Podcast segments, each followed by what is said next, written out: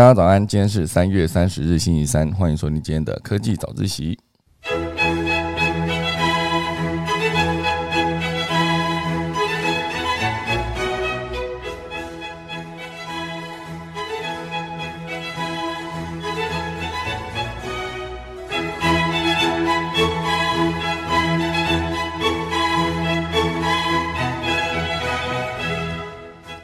好的，今天可以早起要跟大家分享几则消息。第一则还是来聊聊很久没聊到的俄罗斯跟乌克兰的战争啊。这次有一个乌克兰的无人机部队，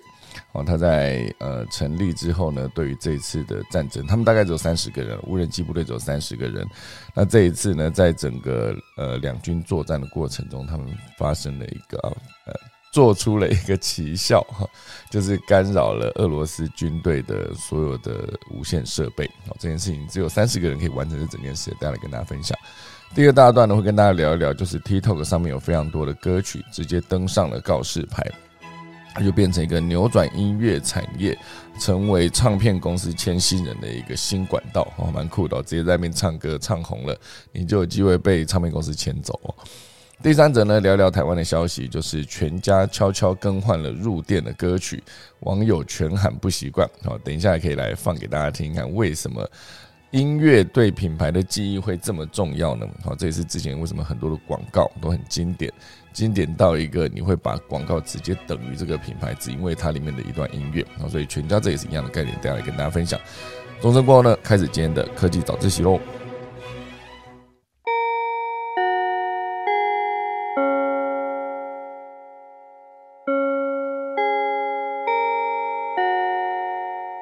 好的，今天在正式开始整个呃科技早期之前呢，先来聊一聊一件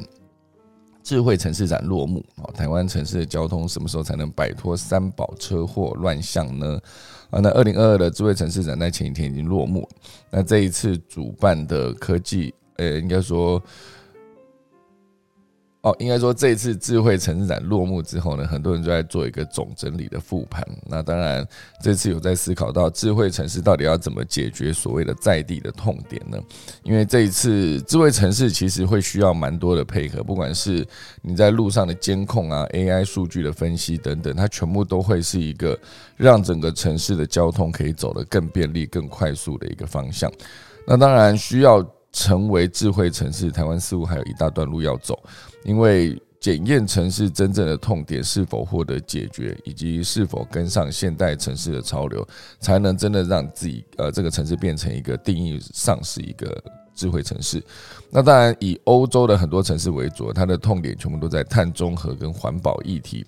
但是发展中的国家痛点就不太一样啊，所以以目前为止，要先定义一下台湾目前为止所有大城市哦会遇到的交通的问题，没解决痛点的亮点就会变成烟火哦，亮一下就没了哦，这也是那个简立峰提到的。那这一次其实算是呃由流线传媒。的创办人戴季全主持的 Podcast 全新一周哦，那这一集是邀请到前 Google 台湾董事总经理简立峰来分享他对台湾发展智慧城市的看法以及建议。好，所以这一则算是一个专访里面的一个摘要。那这次当然有提到说，政府要推硬体效益高，但是软体才是智慧城市的价值所在。因为台湾在智慧城市的发展上面呢，算是台湾是个小岛嘛，所以以出口为导向。那在制造组件等硬体非常的强大，但是你真正需要做的是一个把软体整合进去，配合好之后，才能变成一个智慧城市的真正有软硬兼具的一个状况。哦，所以以台湾城市目前各自经营的状况，也算是一个智慧城市发展受阻的原因，因为毕竟整个城市。跟城市、其他城市之间的连接等等，他们都必须要有一个规划跟整合。好，所以可以以点线面来形容，台湾的点线能力都很强，但是面的部分呢较为不足。好，这也是智慧城市发展的关键。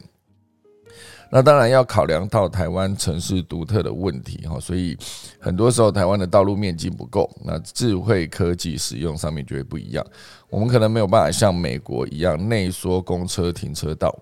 那或许就可以考虑所谓的智慧号志，因为其实很多时候你有一个足够聪明的号志，它其实就是能够让交通的拥塞现象哈受到一个缓解。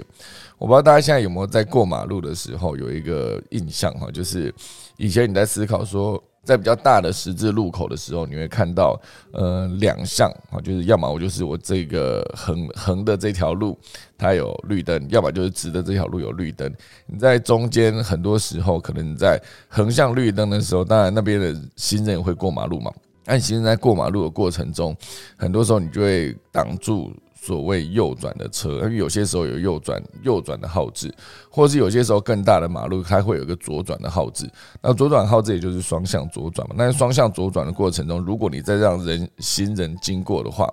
那你让行人经过的过程中，这两项的车子都会就会被挡住，那他就只能卡在那边，可能还没有走完，人行人还没走完，车子当然没走完，车子没走完的情况下，如果换到下一个又变成直向的绿灯的时候，那挡在路中间的车子全部都会卡住。哦，所以我觉得后来很多的大马路，它就会延伸出一种，就是先有直向、横向的，哦，先给你等个九十秒，然后接下来左转灯了，再给你等个五十秒。那五十秒转完结束之后，再给你一个人形的，就是人可以直接。呃，双向过马路，甚至还有一个是直接走对角线，直接走到马路对向的，也也是有这样的号志。就是在那一个号志开启之后，是所有的行人都可以自己自由移动到，可能是你可以走横向的马路过去那边，或者直向马路过去那边，或者是直接走到一个对角线，你就可以少少等两次红灯的概念。所以你去思考一下，如果你今天在赶上班的过程中，你今天在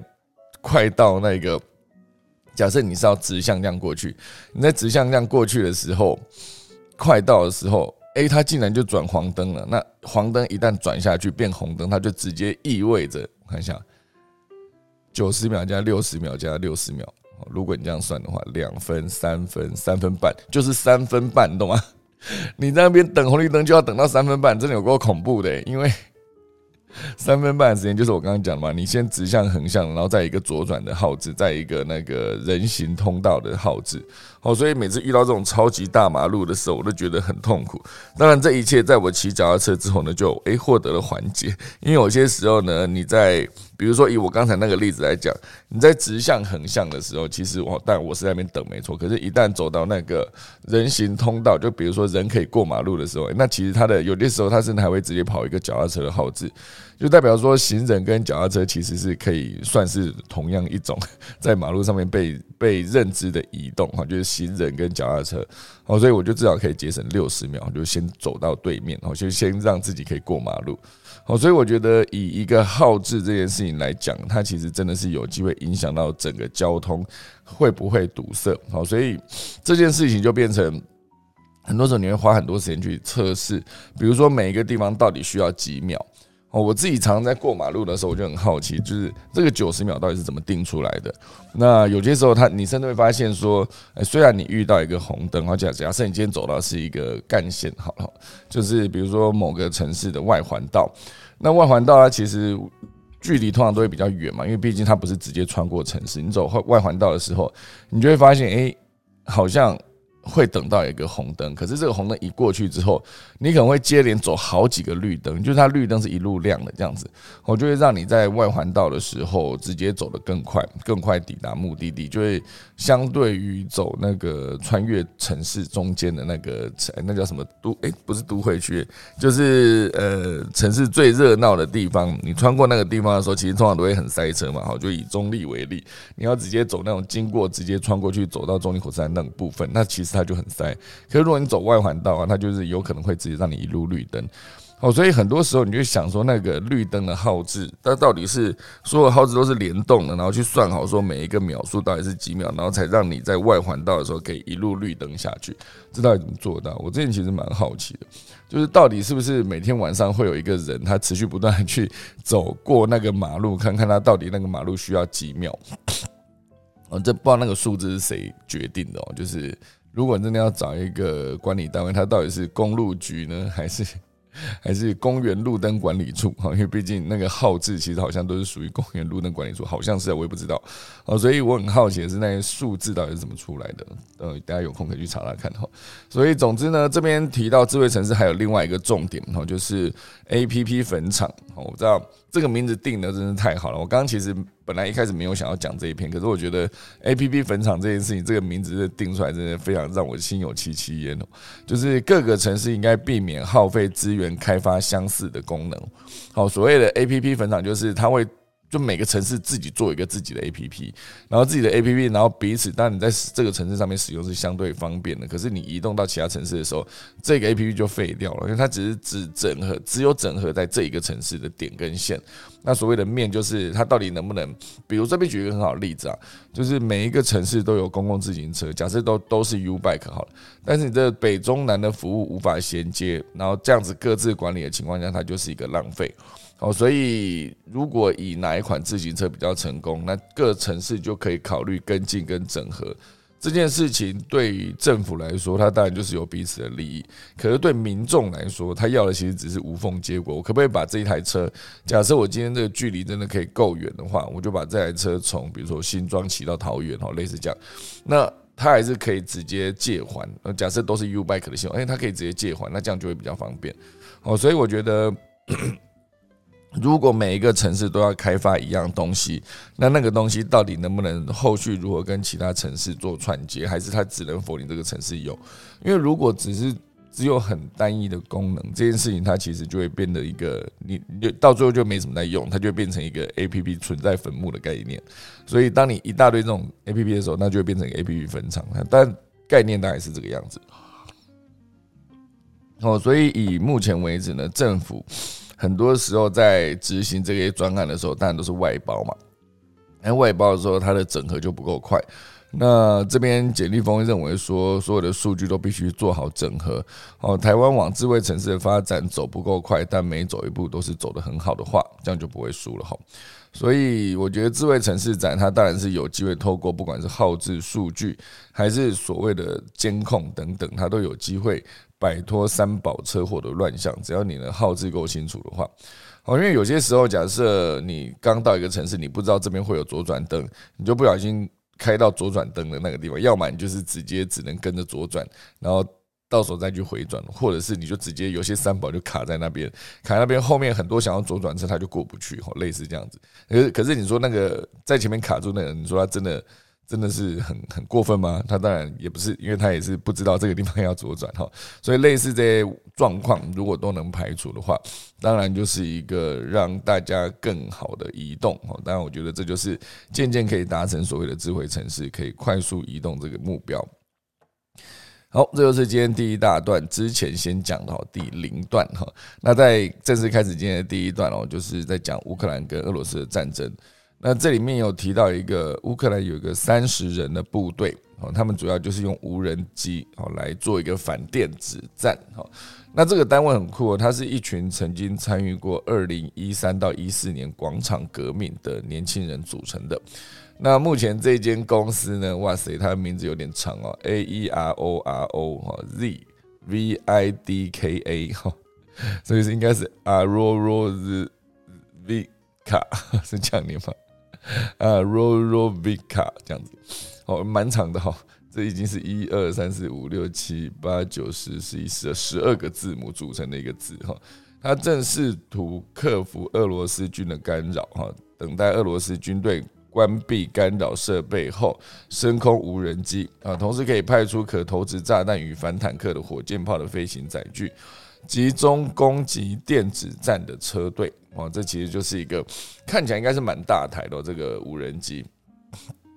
哦，所以当然这一队呃绵延四十英里往基辅前进的补给车队的画面，好，就是在乌克兰战争发生不久之后，这个画面呢引起国际间的忧心。哦，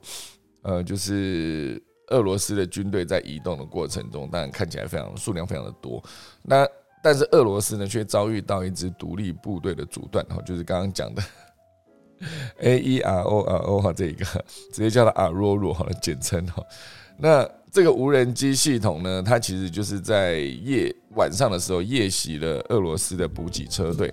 但是这个部分哦，就是这群年轻人，好，就是称称之为乌克兰亲欧盟抗争运动，好，这群年轻人，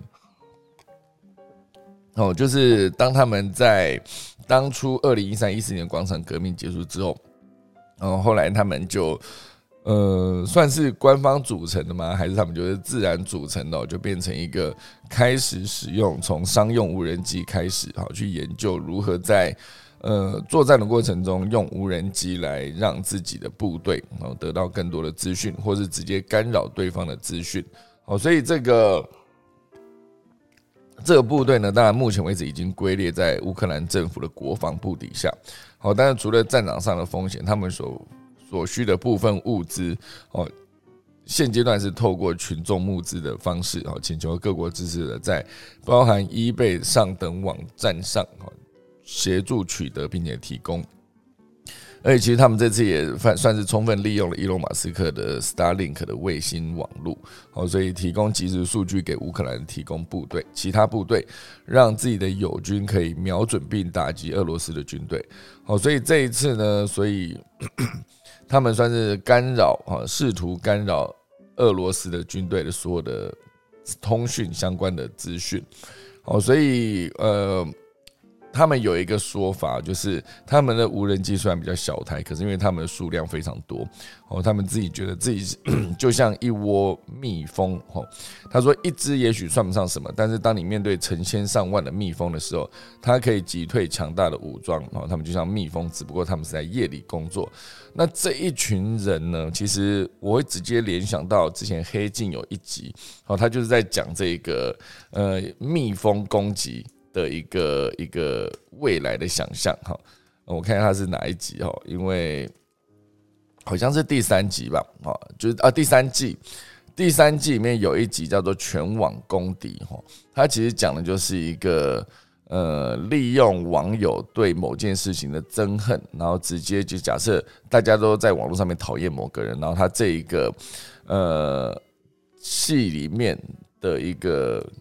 有个单位嘛，那个单位他就会直接出动一大堆的杀人蜜蜂哈，就当然就是电子的，好杀人蜜蜂，然后这个杀人蜜蜂直接就是可以直接把那个被讨人被讨厌的人直接做掉，直接。呃，因为那个蜜蜂非常非常的小，所以所有的空间它都可以钻进去。它里面有非常多的桥段，就是某个人躲在家里，然后那个蜜蜂就直接在外面，一开始就先在玻璃外面集结，就粘到整个玻璃都是。然后终于有一只找到了突破口，就从通风口飞进来。它一旦飞进来的时候，就所有人都飞，所有的蜜蜂都飞进来，然后那个人就直接被干掉。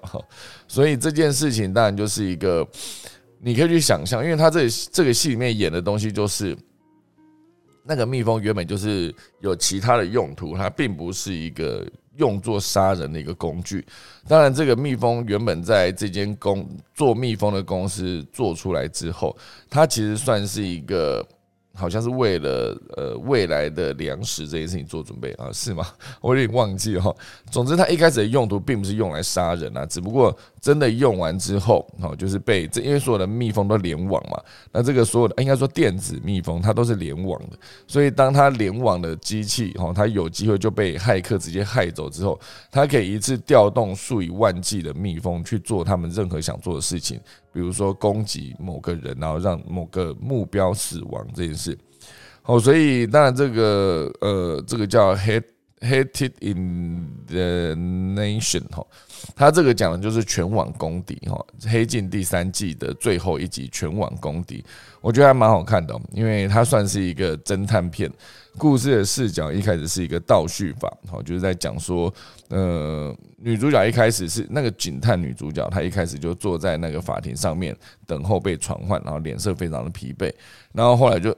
直接往前倒叙到 day one 第一天，这件事情到底是怎么出现的？哈，就是里面当然就是从社群网站上面有一个 hashtag，hashtag 就是每天被 hashtag 最多的，那他就会在隔天五点时候被无人蜜蜂钻入体内。痛苦到非得自杀才能解脱。所以很多的乡民呢，在网络上面，因为这个其实一开始只是一个活动哈，就是想说，哎，你可以你讨厌谁？如果大家有共同讨厌的对象的话，那个 hashtag 人数越高，最第一名呢 就是被最多人讨厌那个人，隔天五点就会被无人机直接无人机的这种蜜蜂直接杀掉哈。所以每一天每一天每一天都有非常多的 hashtag 跑出来，那这个 hashtag 呢，其实所有的乡民都加入了。就是我只是想说，哎，我只是我哎，我也讨厌那个人呢，不然我就 hashtag 玩一下好了。那我就去写了一个，写了一个之后就发现，哎。那个人隔天就死掉，可是你自己并不知道那个人就这样死掉了哈，所以这件事情一开始是没有人知道说那个 hashtag 跟死亡是直接有连接的，好，只有真真正的凶手知道，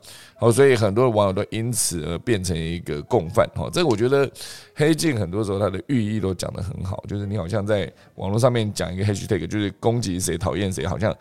只是顺手留一下，可是事实上它真的有可能造成某个人就。即便不用这种方式，用骇客呃骇入所有的蜜蜂去杀掉某个人，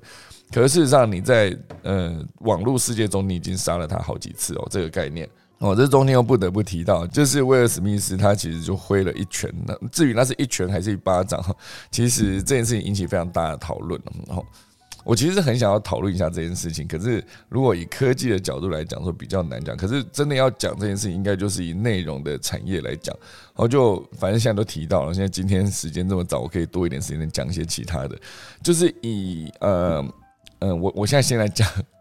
威尔史密斯这件事，讲完再把黑镜那边做 ending，然后再来进下一则消息，好了哈。威尔史密斯这件这件事情呢，我自己去看的话，因为我现阶段就是虽然我已经离开了全民最大党的这个节目。可是我以前在做节目的时候，对于很多新闻媒体爆出来的内容，哦，就是那些细节都是会非常敏感的，有些敏锐度，你就会知道说这则新闻到底能不能做。那能不能做，取决于它到底有没有，比如说，呃，违反我们一开始觉得不能做的东西。比如说，我们之前就比较不会提宗教，因为宗教有非常多的各种各式各样的信徒，我们不可能去诋毁或是污蔑某个宗教。好，那之前死亡也不会做，然后种族其实种族议题我们也不会去做。好，所以如果以这几个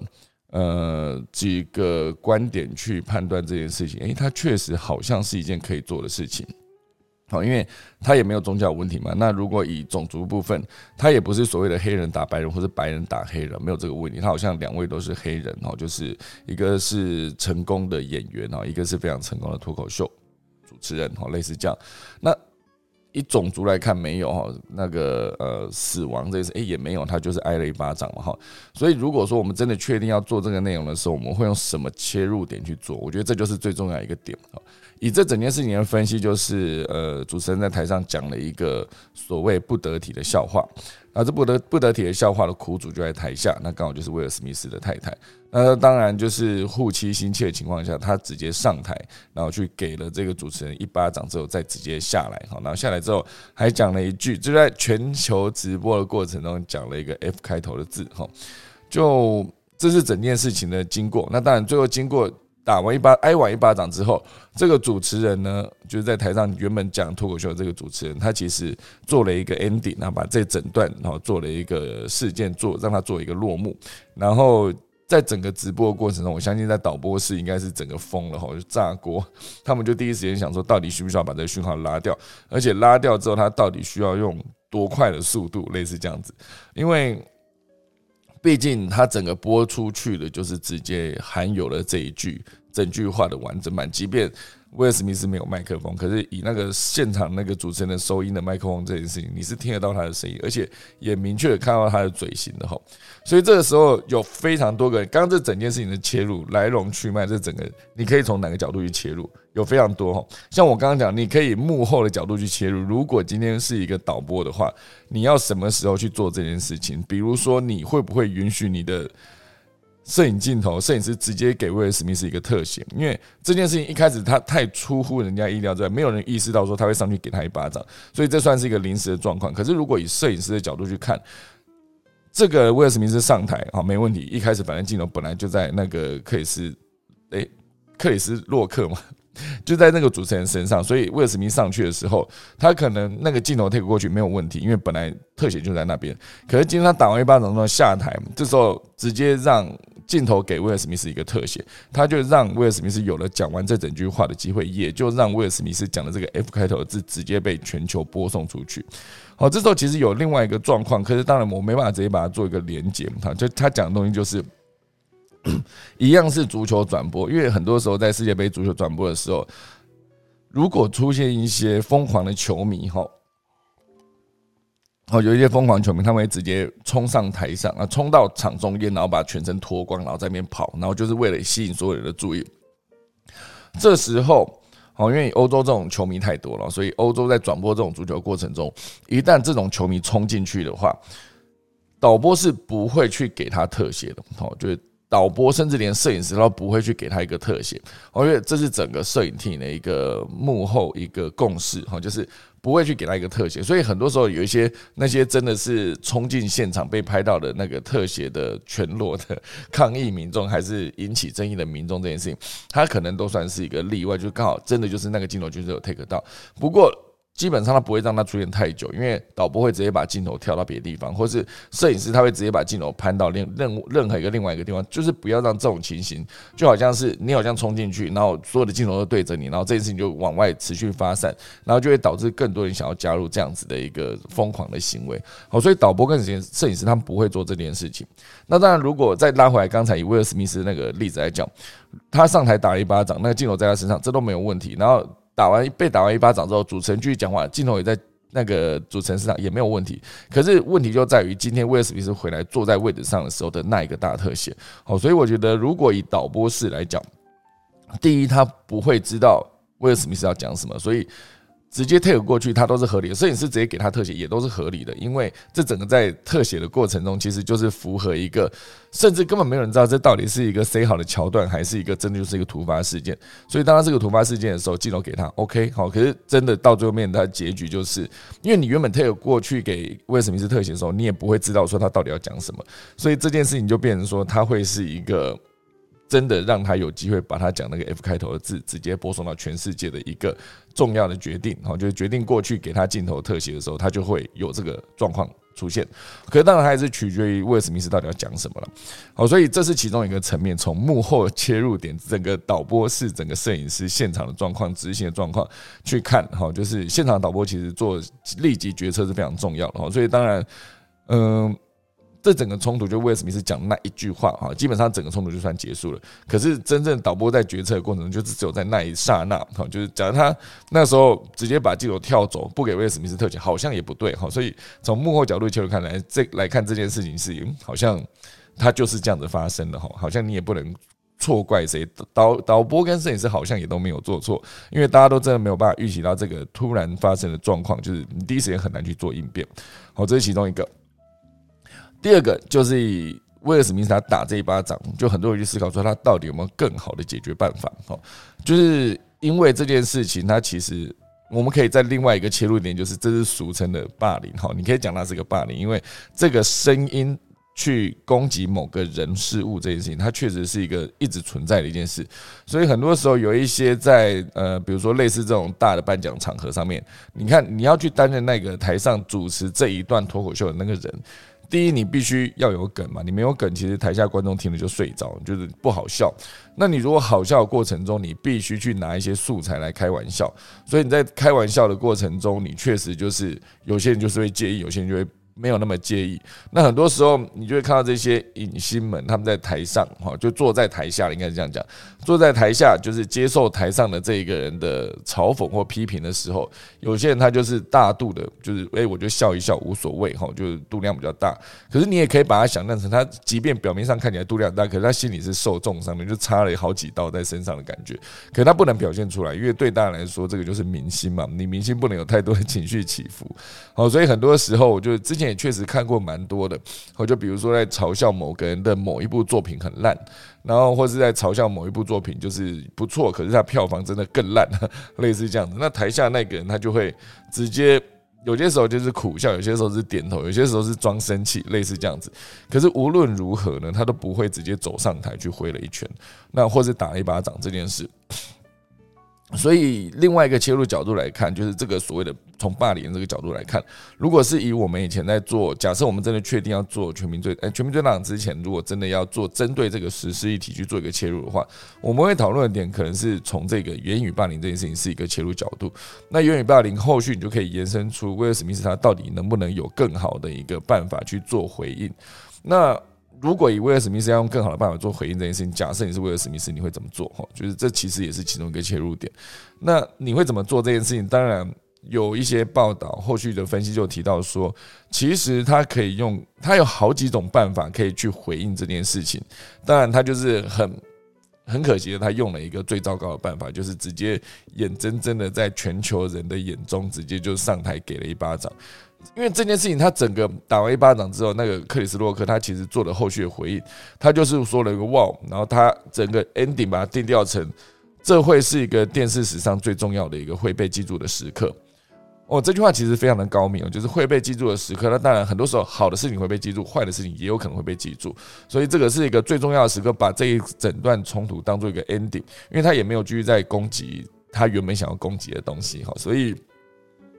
这件事情当然有从这个角度出发，事件落幕了。可是你想想看，整个得分跟失分，整个算起来，当然一开始这个挥挥拳或是赏巴掌那个动作出来之后，非常多的网络上面的一些声量都出现了，就是有些人说我支持他哈，就是不要再让这种主持人开这种低级的玩笑来攻击自己身边的人哈，就是。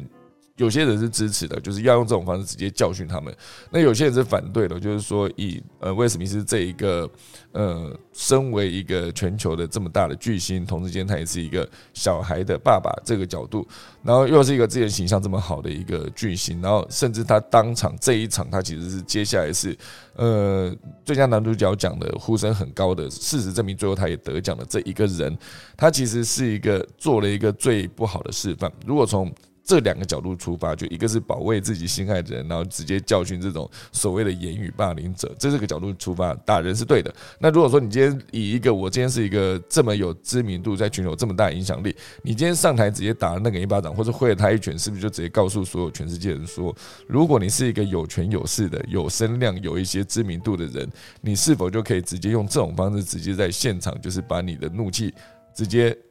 发泄出来，然后？让大家看到，就是哦，如果你有看到什么状况，你不高兴，你就可以直接上台，在当着所有人面前就给他一拳或是一巴掌。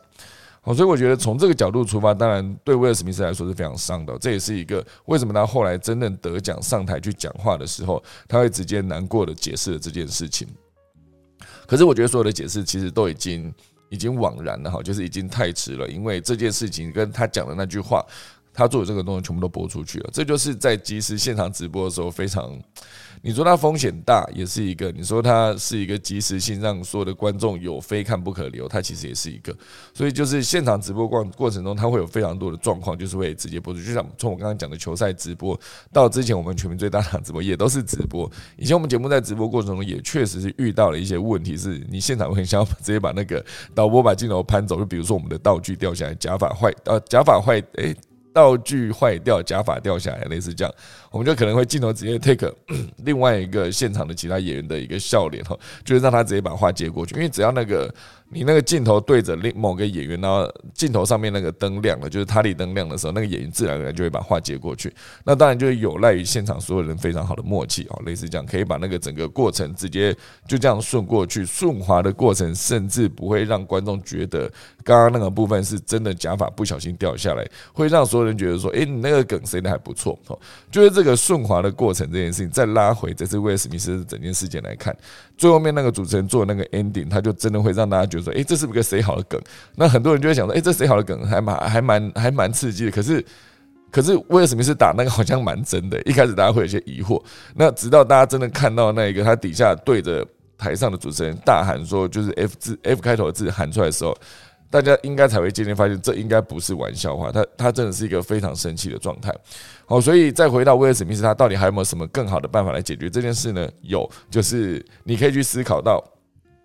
如果他今天哦，就是他最心爱的人在他身边，他的老婆被攻击了，那他之后随后，如果他真的就是得奖，上台，他去讲了，就是他可以用很多方式，就是再幽一默回去，哦，就是在吐槽那个主持人用很高明的语言的方式，哦，类似这样子，他都是有机会。直接为这件事情就是出一口气，或是为他的妻子做一个平反，也不是平反，就是总之就是出一口气。他可以用这种很高明的方式，反正之后他有机会上台，他就讲话嘛，用讲话言语的方式。因为我相信很多好莱好莱坞的明星反应都是非常非常的快的。这只要有看过他们去上一些脱口秀节目都知道，他们在玩一些梗，或是现场就是假设他自己悠自己一默这一些，他们都非常的厉害。所以他们在讲话应对过程中，他绝对有非常多的机会，在那个时候把他想讲的东西讲出来，可能是呼吁大家不要再继续霸凌，或是直接爱妻心切讲他自己心疼自己妻子的部分，或者是直接在明确的表达这个玩笑他觉得并不好笑，类似这样，他可以直接这样讲。那当然，话问题又来了，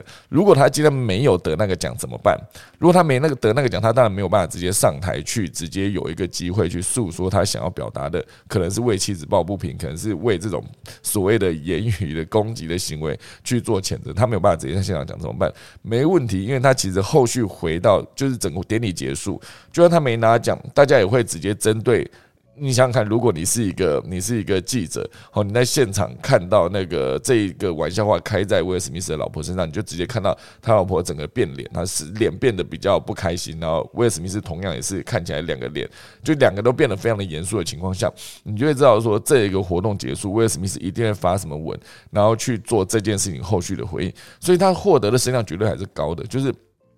虽然会虽然会比直接在现场直接讲啊，直接有一个面对全球直播的过程中有一个说，也不能说澄清，就是有一个反驳的机会，也不是很反驳，就是有一个对这件事情表达不满的机会。虽然没有在没有办法直接在现场讲，可是如果你在回家的时候你发了一个社群的内容，对所有人来说，它还是一个会被关注的点。好，所以。他这也算是其中一种回应的方法，他其实有非常非常多回应的方法，好，所以我觉得以现场这个状况来看，他就是他自己做了一个，我相信他自己也是非常后悔的一个决定。我觉得他这个举动直接让整件这整件事情，他就是是一个怎么讲？整个在这一届的奥斯卡奖中，唯一一个会被记得的一件事。好，大家也许不会记得说，呃，威尔史密斯在这一届拿了什么奖，然后女主角是什么，呃，另外一个人之类的。他会记得这一巴掌，哈，就是这一巴掌或者这一拳，哈，就直接会变成这一个。因为这件事情的严重程度已经比之前有一次，好像是，好像是，呃，Moonlight 那一年，就是奥斯卡奥斯卡颁错奖那一次。那一次就是宣布奖项，然后所有人开心上台之后，然后那个主持人才看，不是我们得奖是另外一个哈，好像是月光下的蓝色男孩之类的哈，总之就是不是。越来越爱你哈，总之他好像这两部不知道是哪一部是得奖，然后被念错。总之就是这一次事情是比那一次再严重一百倍了，因为这算是一个更不好的示范。之前那个你顶多可以把它定义成那就是流程出错，我不知道为什么那个单子打开上面就是竟然还可以念到别的名字，就是念错这种，就害这是害大家狂。狂哎，怎么空欢喜一场的一个状态，是一个非常大的失误。可是，在某种程度上是一个技术层面的失误。当然，如果是以威尔史密斯这件事来说，它就是一个意外的插曲哦，它算是一个，我觉得。对威尔史密斯来说，就是当然评价是正反两极啦，支持的很支持，反对的很反对。好，所以各个角度出发，这这就是所谓我刚刚讲的第二个切入点，从霸凌这个角度来看。我刚刚讲第一个角切入点，那就是从幕后幕后这个角度来看这整件事情。然后从目前就是假设你身为这个主角，你会有什么样的应对的方式哦？这也是其中一个切入点。当然，第三个切入点也是一个蛮有趣的，就是以收视率来看，哇塞，收视率来看，历年来奥斯卡的收视率一直一直一直一直一直一直下跌，然后到这一次那一拳挥下去，整个收视。飙高飙超高的，就是这是十几年来就是收视率最高的一刻，就是挥那一拳下去。哦，那个后续大家就很期待后续到底发生什么事。好了，当然就是整个从挥那一拳，然后到进广告，然后进广告的时候，甚至还有人去拍到说现场在进广告的过程中，就威尔史密斯直接在现场就站起来哭，然后旁边还有人在安慰他，然后他太太也是两个人就是非常不开心的一个状况，这就是现场的状况。当然，我觉得这整件事情在。发生之后进了广告，进了广告算是暂时平息了这一个落这个争议的落幕嘛？可是大家就会就会很期待说，等一下如果威尔史密斯是不是真的呃得奖？好哦，如果他一旦一旦得奖的话，他会做出什么样的回应？我觉得大家就会非常期待。然后所以从那一拳挥下去到整个最后宣布最佳男主角的过程，就是很多人在那边等嘛，这收视率就很高。所以从收视率角度去切入的话，你也可以去思考说，如果真的让这整个，你就把它再暗黑，呃，那叫什么暗黑一点去想哈，就是 假设这真的是一个 C 好的桥段，它确实是让收视率飙高，那它真的就是可以让很多的，因为收视率高就代表说某种程度上某个利益嘛，哈，就是这这算是一个好处哈，所以。它可以有好几个角度去切入这整件事情来看。那当然，如果以我们之前如果要模仿的时候，我们就去思考说，我们到底要不要去挥那一拳？因为某种程度上，我们以前全部最浪在做的事情，就是就是把一些所谓不公不义的事情，然后我们就是做出一个回应。就比如说，你那时候没有办法代替杨淑君去回应那个被。呃，判就是那时候是好像是某个亚运吧，就是杨淑君是因为那个设备不好，电子袜电子袜的事件哈，然后就是被判失格还是什么，所以那时候就找出来，到最后又都是韩国裁判啊，所以我们那时候没有办法直接在现场帮杨淑君。发声的，没办法帮他出气，所以我们那时候就是做了一件事，就是我们模仿那个韩国裁判，然后其他人就是用软棒去打他，这样。就是我们那时候让纳豆去模仿那个韩国裁判，那其他人就是疯狂的拿软棒去敲他的头，这样。虽然软棒敲头呢。是一个完全不会痛的状况，可是看起来它就是一个蛮舒压的过程。就是以全民最大来说，我们那时候就是会思考一下哪一些事情是对，哪一些事情是错，我们就会把错的事情拿出来调侃，把对的事情拿出来，让更多人知道它其实是对的。这就是那时候我们做这个节目最重要一个点，就包括后来我做空姐忙什么，其实也是。哦，之前我们有另外一个例子，在空姐忙什么上面，就是。在 United Airlines 的那个呃超卖机位导致有一个人被拉下飞机这个事件上面，我们就去思考说，我们到底要不要做这件事情？因为他在当时确实是飞机上面最大的一个新闻。那我们那时候空姐忙什么算是一个在正好声量正高的时候，所以很多网友都敲碗说叫我们去模仿这件事情。可事实上到最后面我去仔细观察之后，我就发现那个被拉下飞机，他本身并没有错。所以如果他本身并没有错，他就是一个买到一个某家在卖超卖机位的航空公司的机票。就这样，那你要去教训航空公司超卖机位吗？好像也不太对，因为所有的航空公司都在超卖机位，他们只是在赌说有没有办法，真的就是这个人有上来没上来，真的上来了没办法，那就只好想办法去让他，要么就先下飞机，要么就是帮你补充补另外一个航班的一个票，类似这样子。毕竟你已经买了嘛，所以他们唯一处理的最大的问题就是那个瑕疵是把人拉下飞机这件事情看起来非常的呃。那个手段非常的强硬，哈，所以直接拉下来这件事情，现场非常多人看到，那大家会想到这个人做错什么事情？他就是买了一个机票，结果也不是他的问题。所以如果说以刚才这整个事情来龙去脉，当你了解之后，你就会发现，你到底要不要去教训里面的某个人？你要教训航空公司吗？还是你要教训那个被拉下飞机的人？因为你教训那个拉下飞机的人不太对，因为他本身并没有错。好，所以他并不是一个 OK。如果他今天真是一个 OK，他被拉下飞机，OK，我们教训他可以。可他不是，那我们去教训他就很奇怪。好，所以再拉回来这次威尔史密斯跟这个克里斯洛克这件事情，到底谁对谁错？我们到底要教训谁？这就是一个你要去做取舍的东西。好，所以到最后面，假设你今天要重现这个桥段，那你要讲的东西是什么？好，如果今天你真的就是用比较轻松一点的逻辑来看，就是演一个某个制作人，然后他们就是在 setting 这种典礼的桥段，然后 setting 这个桥段之后，就你你就可以把它拉过去，变成一个 setting 某某桥段，让我们的收视率可以飙高这件事情。它相对的就比较没有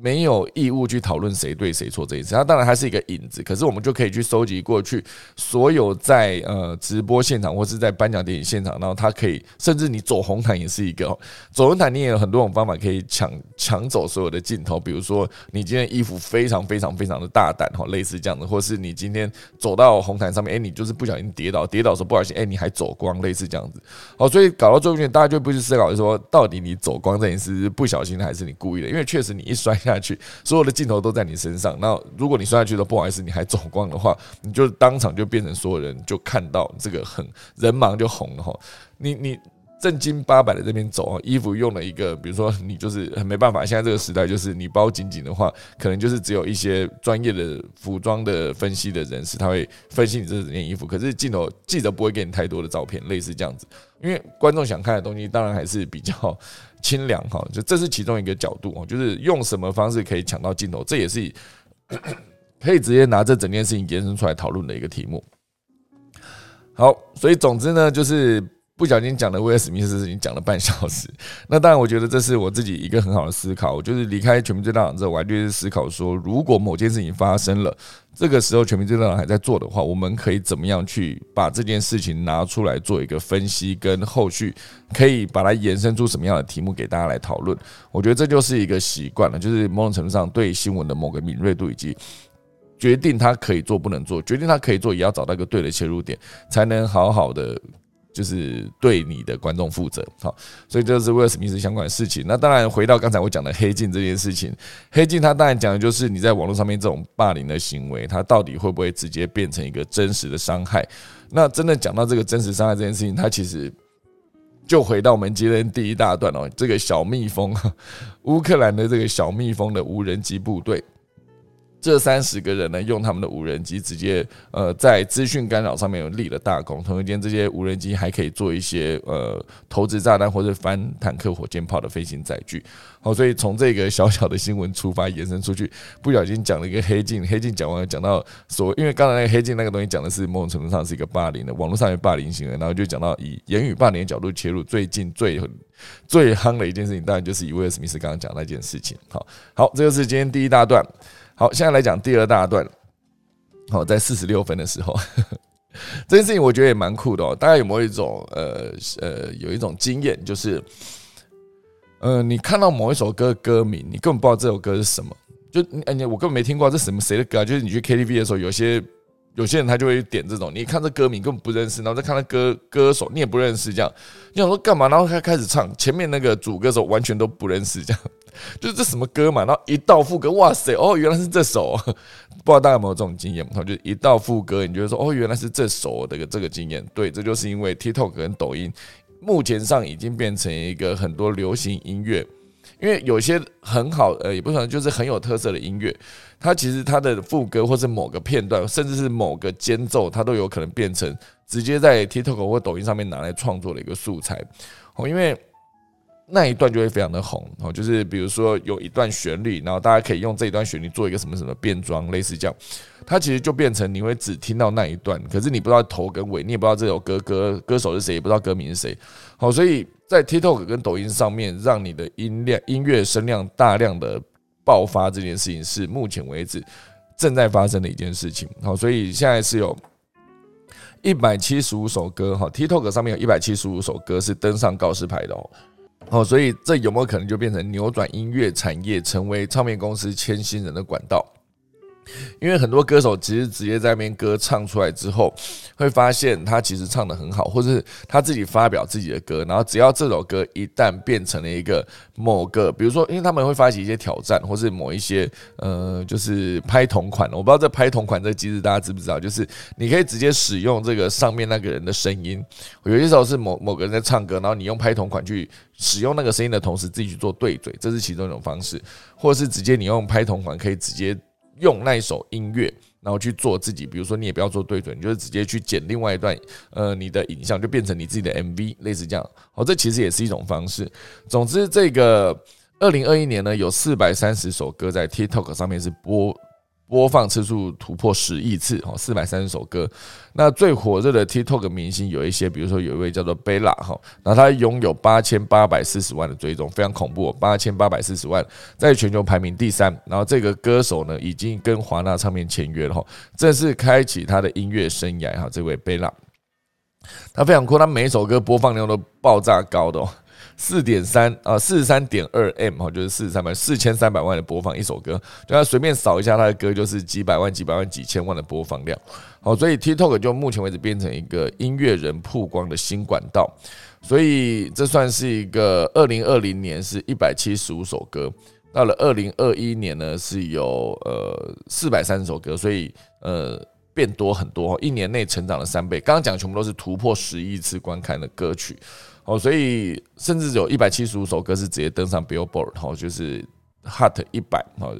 呃告示牌百大单曲哦，所以像华纳音乐集团啦、环球音乐集团旗下的唱片品牌都在陆续签下在 TikTok 上面发光发热的实力派歌手。这个事情我觉得在大陆应该也蛮常发生的，因为就是 TikTok 上面，应该说抖音上面有非常多的抖音神曲。所谓你今天如果真的做到一首抖音神曲的话，它其实就是有机会让你变红，变被更多人看见。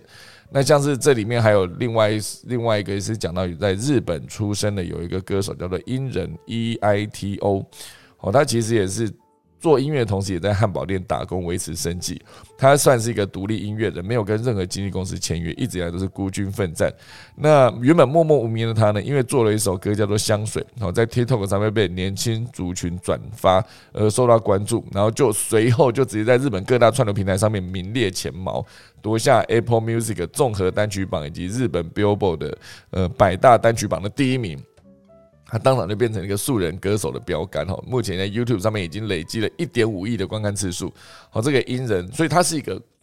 曝光管道。以前可以思考说 YouTube 是一个曝光管道，可是现在 YouTube 的整个的呃演算法，我觉得让整个或是其他来自其他影音平台的竞争，比如说像二零一五一六年那时候 Facebook 开始推出他们的影音服务的时候，那也差不多就是那时候空气盲什么就诞生嘛。我那时候刚好是搭上了呃 Facebook 的流量红利。所以那个时候来看呢，呃，Facebook 的整个的，应该说 YouTube 的整个影音点击的声量其实是有在下降的。好，所以在现加再加上现在很多的短视频，像 TikTok、像抖音这种持续出现之后，大家在看影音有更多的更好的选择的时候，在 YouTube 上面，你要快速的累积自己的声量变红这件事情，显然没有 TikTok 这么快。好，所以我觉得 TikTok 之所以能够改变音乐产业的存在。嗯，很大一部分原因是来自于广大的使用者基数，好，所以像二零二一年全球的 TikTok 用户已经突破十亿，也让某公司字节跳动呢成为全球最具价值的新创公司。然后更重要的是这个 TikTok 病毒式的传播速度，因为。你可以去思考一下，每五分钟你就可以在五支影片中听到同一首歌，这其实很厉害哈。就很多时候你发一些挑战的时候，你就会一直听到这首歌。那你觉得这挑战有趣，你就可以点进去，点进去的时候就可以看到这个挑战里面所有同样一首歌。背后不同的画面，那你不管怎么滑，它都是同一首歌，它就一直一直一直在播，一直一直在播，那你就很洗脑嘛。那你如果就算没有点进去这个挑战，你就要一直持续不断的往下滑去看其他类型的内容，诶，它突然又会再出现一次，这个音乐又再出现一次，它就是很很很故意的随机出现在你看的过程中。好，所以这对于很多的歌手来说，它就是一个很好的曝光频道。如果你的歌，够有特色，被做成某个挑战，被做成某个模板的话，它其实就有机会被更多人看见。好，所以我觉得这就是 TikTok 有机会变成一个呃更多人在上面听音乐的一个角度。好，那这次当然在呃奥斯卡颁奖典礼上还有一个重点，就这个《跃动新旋律》这首，它是夺得奥斯卡最佳影片奖。那这个电影。是在哪里出现的呢？它是在苹果哈 Apple TV 的串流平台上面出现的。好，所以这就变成说，呃呃，最佳影片奖跟最佳改编剧本啊，也成为首次得到该奖项的串流平台业者，首次哦。所以 Netflix 经营了这么久，他们也自制了非常多的内容，结果第一次串流平台上面被。得到呃获得最佳影片肯定，哎，确实苹果，所以是 Apple TV 哦。所以我觉得 Netflix 之前砸了大大量的资金拍摄原创影片影集，甚至有多达七次被提名入围最佳影片，始终没有能够获奖。而苹果呢，则是以两千五百万美元买下曾在二零二一年一月在日舞影展首映，并且后续透过 Apple TV Plus 服务播放的《跃动新旋律》，直接就变成这一次奥斯卡夺奖的最佳影片哈，最佳影片。好，所以。赚到了哈！他 之前 Netflix 砸了这么多钱，肯定一定超过两千五百万美元，肯定的。而苹果这次是买版权的方式，直接买下来这部片。一开始，所以他你可以说他挑片挑的眼光很精准了。他挑到一个最后得奖这部片，好，所以其实像之前 Netflix 在二零一九年哈最佳外语片的奖项跟呃摄影奖哈，就是一个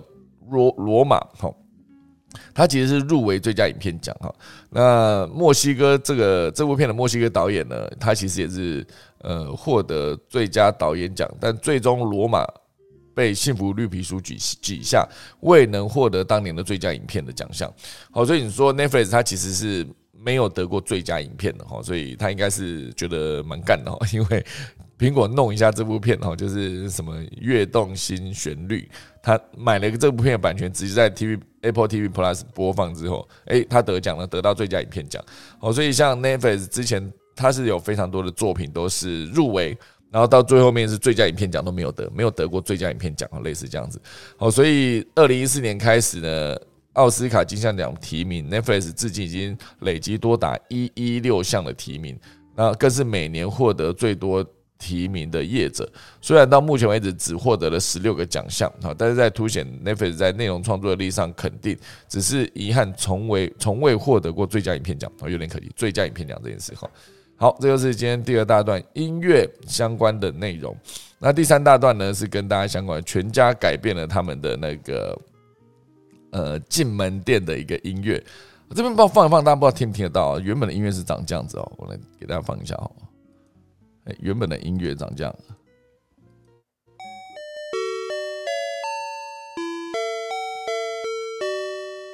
哎，大家听得到吗？大家是听得到这个音乐的吗？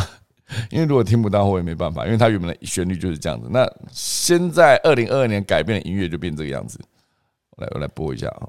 哎，刚刚大家是听得到的吗？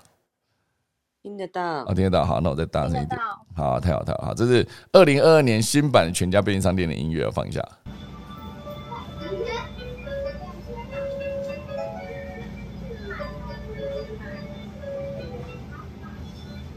啊，这音乐是什么？而且，而且，这收音还蛮差的哦，好像收到一个小朋友的声音。呃，二零二二年全家的便利商店，就是先不管他的音乐是什么，他就不是原来那个噔噔噔噔噔噔噔噔噔噔，他就不是了哈。因为之前我觉得好像看过一些案例，就是针对这个音乐，哦，好像这个好像是日本的某个某个呃，就是全家做过的某个活动嘛，他就是找了一整组，也没有到一整组啊，就是好几个。没有办法变成一个交响乐团，可是他就是可能有有有有一个音，有一个什么键盘啊，有一个小提琴，有个什么之类的，直接在现场有一堆穿着晚礼服，就是那种在台上表演的那些呃乐手，他们会穿的很正式的服装，打穿西装，然后打一个领结，然后女生就是穿那种比较华丽的，在舞台上面表演可以用的服装，然后就在。你一进全家店门口的时候，他就在现场演奏这首歌，这样很多人进来都吓到，可是觉得这是一个非常有趣的体验，因为他演奏就是刚才讲那个音乐。那那个音乐它其实有非常多的其他种的乐器使用，它就有不同的感觉。那当然你在全家里面每次听到音乐就是刚才播的那个样子，只是它一旦换了之后。你就会非常不习惯哦，就是可能会需要一段时间了，因为这首这个音乐其实用了非常非常的久了。因为这一件事情呢，就是每天单曲循环的这个声音就会变成就在就会被称为入店音了，就是你每一次进入这家店的时候，它会放的一个音乐。因为全家目前在全球八个国家以及地区拥有两万四千九百二十三家门市。不管在日本、台湾、中国、泰国、韩国用的全部都是刚才讲的那个同一段旋律啊。然后这段旋律最神奇的地方是它的版权并不属于全家，它是一九七八年由作曲家叫做稻田康哈，然后它是为型号 E C 五二七七 W P 的松下门铃所创造的一个铃声。正式的取名叫做大盛况，然后到一九八一年的时候，全家开始独立经营的时候，就选用了松下门铃播放铃声作为入电音，然后最后呢就变成品牌 DNA 的一部分。那当然，原本的这音乐是很好认的，因为它的旋律很清楚。现在变成一个像刚才那个，我听完一遍，我根本哼不出它的旋律哦，所以辨识度变低了，声音也变小声了，也没有那很明确。听了以后，大家会觉得说新版的是。没有那么清楚。而且音效比较长，让人家比较烦躁，想要赶快离开。然后有些人觉得原版的比较好听，比较洗脑，这样哈。那当然，呃，目前为止呢，这是一个台湾门市即将进入四千店的一个里程碑，因此特别设计了欢庆四千店的限定版铃声，希望大家入店的时候有耳目一新的感觉哦。但并未透露这是一个短期的行销行为呢，还是一个彻底的品牌升级。因为如果是短期行销行为，时间过之后它就会再换回来嘛。如果不是，它可能就会持续沿用下去了哈。所以大。大家可以去，最近有机会可以去全家听听看，看看这声音到底到底是不是一个让你觉得很不习惯的状况。好，这就是今天第三大段。那时间来到五十九分，快速来分享一下今天的农民历。今天是二零二二年三月三十号，三月快结束喽。就是今天以祭祀嫁娶安葬，祭栽种盖屋做造入宅结束。好，今天的乙很乙只有三个，祭只有四个，所以算是祭比乙多，不是好日子。哈，这是我现在对好日子的定义。哈，好，那大家就快速来打个下个钟声喽。